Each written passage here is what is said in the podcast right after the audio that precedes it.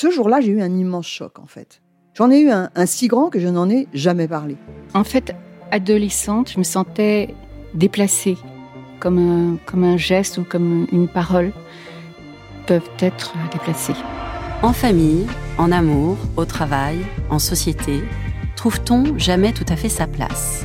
Ce sentiment d'être en adéquation avec soi-même, de se rapprocher de la personne que l'on a l'ambition d'être. Une carrière pertinente qui nous rend heureux, un entourage qui nous aime pour ce que nous sommes, une vie qui nous ressemble ou tout du moins nous trahisse le moins possible. Parfois, ce sentiment de cohérence arrive vite, parfois plus tard, quelquefois jamais. Le plus souvent, il se déplace par vagues.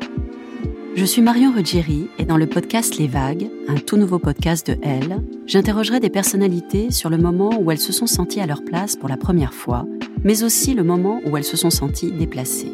Je me rendrai chez elles ou dans un lieu cher à leurs yeux pour qu'elles me racontent ce jour fondateur où elles se sont dit ⁇ Là, je suis bien, je suis là où j'ai toujours voulu être, et c'est moi.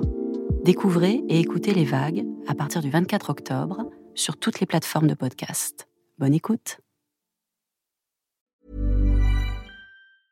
Hiring for your small business? If you're not looking for professionals on LinkedIn, you're looking in the wrong place. That's like looking for your car keys in a fish tank.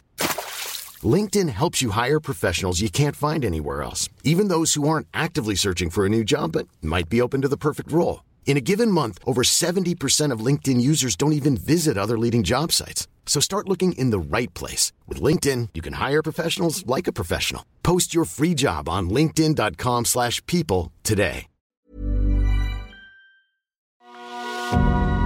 C'est mon histoire, le rendez-vous iconique du magazine Elle.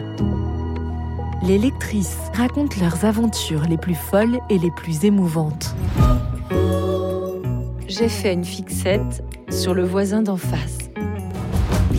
Vibrez maintenant avec le podcast C'est mon histoire.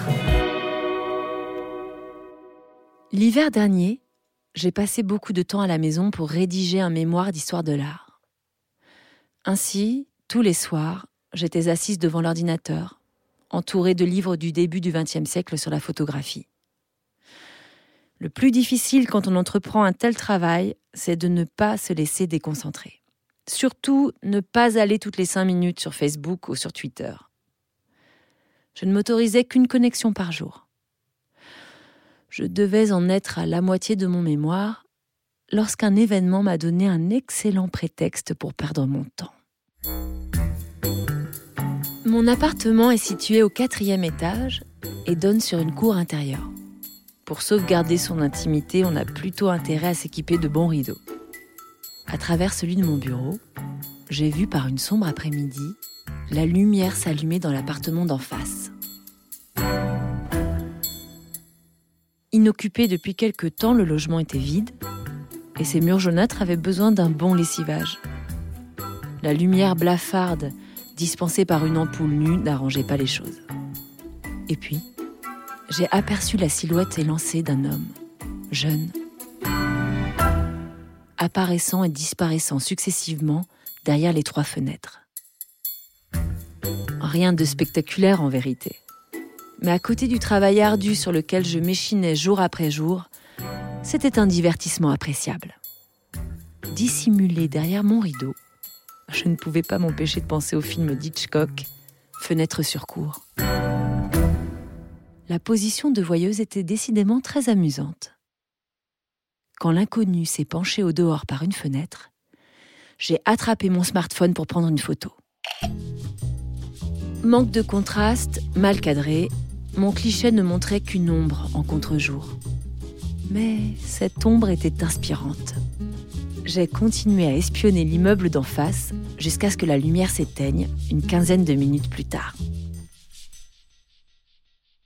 Le lendemain, j'ai été distraite dans mon travail. Je levais le nez de l'ordinateur fréquemment.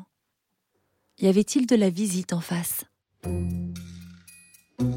Et vers 19h, la lumière s'est allumée et il est apparu, portant un escabeau et des sacs. Puis il a commencé à peindre les murs et les plafonds. À 23h, il s'est arrêté. Je n'avais pas cessé de le regarder. Quand il a ouvert la fenêtre pour évacuer l'odeur de la peinture, j'ai pris une nouvelle photo. Il est revenu le lendemain à la même heure, puis les jours suivants. J'en ai déduit qu'il travaillait ailleurs dans la journée.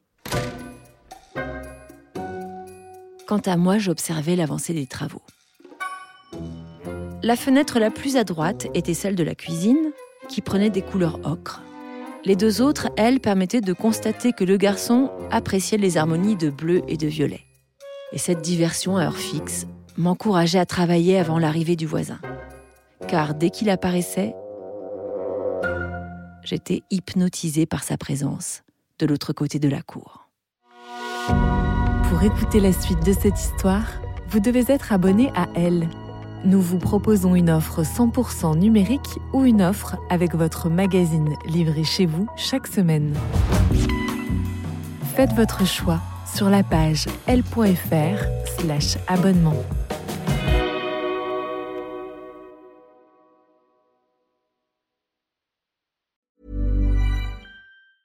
Mom deserves the best, and there's no better place to shop for Mother's Day than Whole Foods Market. They're your destination for unbeatable savings, from premium gifts to show-stopping flowers and irresistible desserts. Start by saving 33% with Prime on all body care and candles. Then get a 15-stem bunch of tulips for just $9.99 each with Prime. Round out Mom's menu with festive rosé, irresistible berry chantilly cake, and more special treats. Come celebrate Mother's Day at Whole Foods Market.